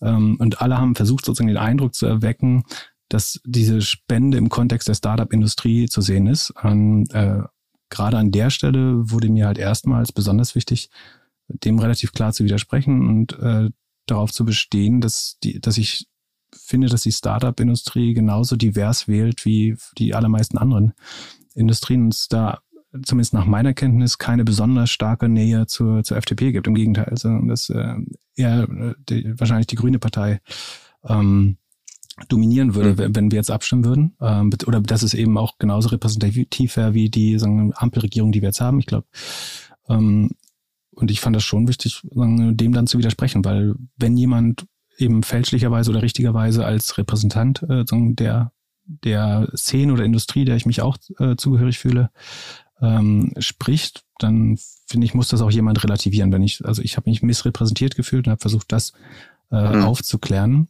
Ähm, und dabei kommt man dann zwangsläufig sozusagen auf, auf andere Verfehlungen auch oder eben äh, Dinge, die ich für, für fragwürdig, für doppelmoralisch halte. Ähm, und auch auf die habe ich äh, versucht, transparenter ähm, zu machen. Also man kann bestimmt äh, viel vorwerfen, aber letztlich habe ich vor allen Dingen versucht, Dinge, die ähm, meiner Meinung nach der Wahrheit entsprechen, aber nicht transparent waren, sozusagen an die äh, Öffentlichkeit zu mhm. bringen. Mein wenn das dann jemand schadet, dann ist das nicht mein Fehler. Äh, also, ja. ich, also wenn die, ich finde es mal schade, wenn die Wahrheit zur Zumutung wird. Also. Ja, ich, ähm, mein Gefühl sagt mir, dass du da weiterhin noch zu tun haben wirst, äh, diese Transparenz einzufordern oder dein, dein Finger vielleicht so in, in gewisse Inkonsistenzen, also aufmerksam machst auf gewisse in Inkonsistenzen. Und, und ähm, äh, sagen, Frank ist jetzt auch nicht irgendwie das, das einzige Opfer oder überhaupt ein Opfer. Also ein Opfer ist er eh nicht, würde, würde ich mal sagen. Und ich, ich glaube, das ist eher eine generelle Eigenschaft von mir. Das ist ja nicht so, dass ich das jetzt nur irgendwie auf, auf Frank Thelen beziehe oder so. Sondern ich, wie gesagt, ich will das überhaupt nicht als so eine äh, Privatfehde oder so äh, sehen. Ja. Sondern es ist jemand, der das einfach besonders viel Anlass dafür bietet aber Entschuldigung, aber ist das auch noch ein Unterschied, ob du, ob du irgendwie ein Beef mit einem, mit einem äh, US-amerikanischen Hedgefonds-Manager hast ähm, oder mit, äh, mit Frank Thiel. Ne? Also, äh, ja, aber in beiden Fällen würde ich nach in beiden Fällen würde ich sagen, trete ich ja so für die meisten Menschen zumindest gefühlt nach oben. Also und äh, das finde ich sollte eh immer okay sein. Also wenn wir uns jetzt beide verabreden, über irgendeine äh, kleinere Person zu reden, dann, dann wäre das Mobbing. Aber ich, äh, ich glaube, wenn man jemand, der sich selber in die Öffentlichkeit stellt, äh, auch öffentlich kritisiert, äh, gerade gra ähm, wenn es dafür zumindest meiner Meinung nach auch Berechtigung gibt, dann, dann sollte das okay sein. Ja, ich, ich finde, ich finde, ich finde, du hast, also ich konnte bis jetzt noch nichts erkennen, also außer so einem gewissen Sarkasmus. Ähm, ja, das ist wiederum äh, das, äh, also ich habe ja einen strategischen Nachteil, also nämlich, dass äh, Frank eine deutlich größere äh, Audience hat äh, als ich und um das zu kompensieren, muss ich natürlich das Medium besser spielen äh, als er. Und das ist ihm, ihm natürlich auch bewusst. Äh, dass, ähm, er kanzelt ja gern sozusagen jeglichen Kritiker als Hater ab, aber die, die Wahrheit ist, dass wenn man möchte, dass äh, die Botschaften genauso weit reisen wie seine, dass man sie dann eben pointierter formulieren muss. Ne? Also, das ist sozusagen ja. die Waffengleichheit, die ich versuche da zu schaffen. Ja.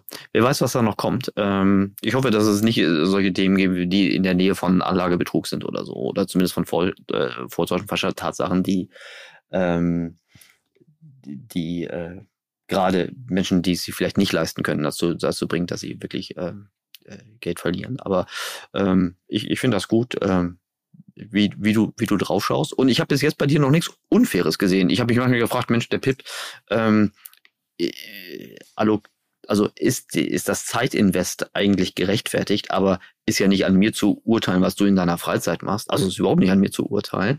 Ähm, und äh, mir ist auch klar, dass du da jetzt keine, keine Genugtuung aus der äh, rausziehst, um, um jemanden irgendwie, du demütigst ja keinen. Du zeigst eigentlich nur auf so. Aber äh, trotzdem spannend, äh, wie viel, wie viel Energie da drauf geht, aber bitteschön. ich, ich, ich gönn's dir. Die, äh, lieber Pip, Abschlussfrage. Was ist dein, dein, dein größtes, noch nicht vollendetes oder vielleicht noch nicht mal angefangenes Projekt? Ich würde wahrscheinlich wieder, wieder auf den, äh, auf das Doppelgängerprojekt, also den, den Podcast mhm. zurückkommen, weil wir wirklich überhaupt keine Ahnung haben, wofür das, wohin das noch führt. So gefühlt ist das immer Day One. Ähm, mhm. Also hättest du uns vor anderthalb Jahren oder vor einem Jahr gefragt äh, oder gesagt, wir, wir haben 30.000 Hörer pro Folge, so dann äh, hätten wir das für absurd gehalten. Ähm, und ich glaube, es ist noch gar nicht klar, was daraus entstehen kann. Also es hat sich in, in 18 Monaten so vielfältig entwickelt in verschiedene Richtungen, irgendwie mit einem Discord-Server, ähm, vielleicht irgendwann mit, ähm, mit realen Events, vielleicht äh, was ganz anderes ich, ich sehe das keinesfalls als abgeschlossen an oder sehe uns da irgendwo äh, im niedrigen einstelligen Prozentbereich äh, des Potenzials.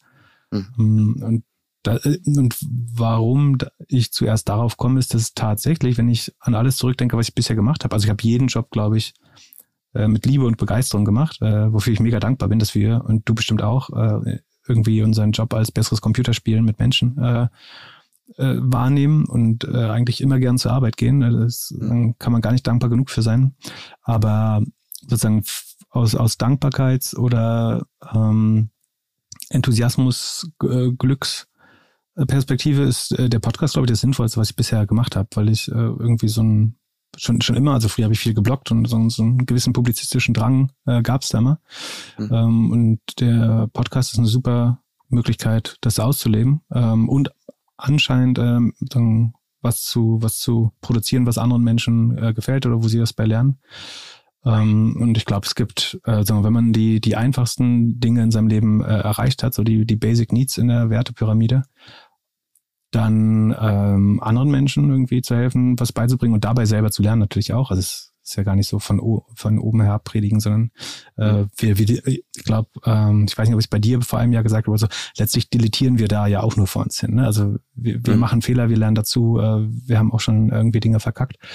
Ähm, und also wir lernen dabei, aber da, dabei können viele mitlernen. Und ich glaube, äh, wenn man genug Geld zum Leben hat, dann ist es doch äh, spannend, irgendwie Einfluss auf das Denken äh, anderer Menschen äh, zu haben, ohne sie jetzt zu indoktrinieren, aber sie überhaupt zum Denken nachzubringen, äh, zum, zum Denken äh, zu bringen, finde ich schon äh, äh, sehr wertvoll, ehrlich gesagt. Und deswegen ja. sollte das mein, mein Dauerprojekt bleiben, eigentlich, glaube ich.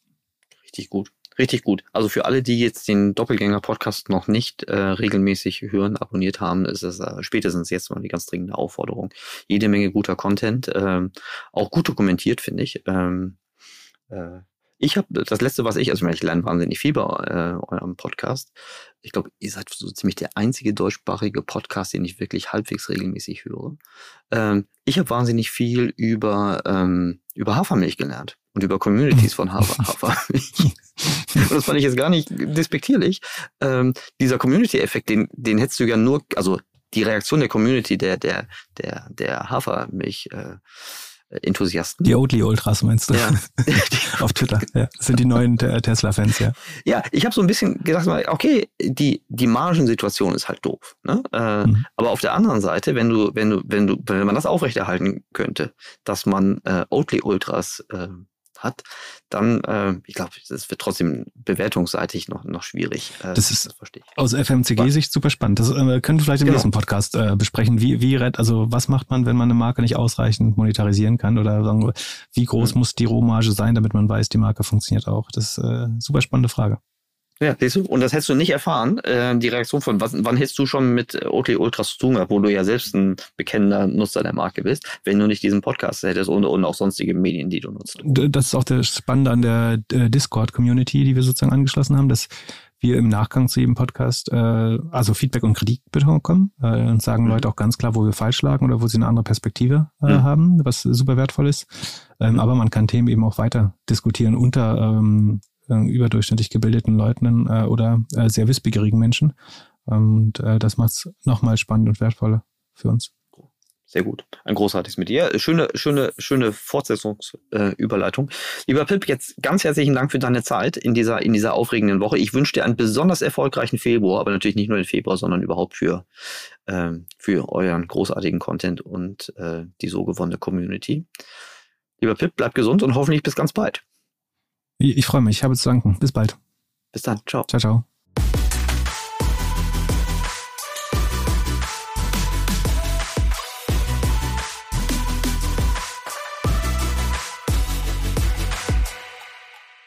Dieser Podcast wird produziert von Podstars bei OMR.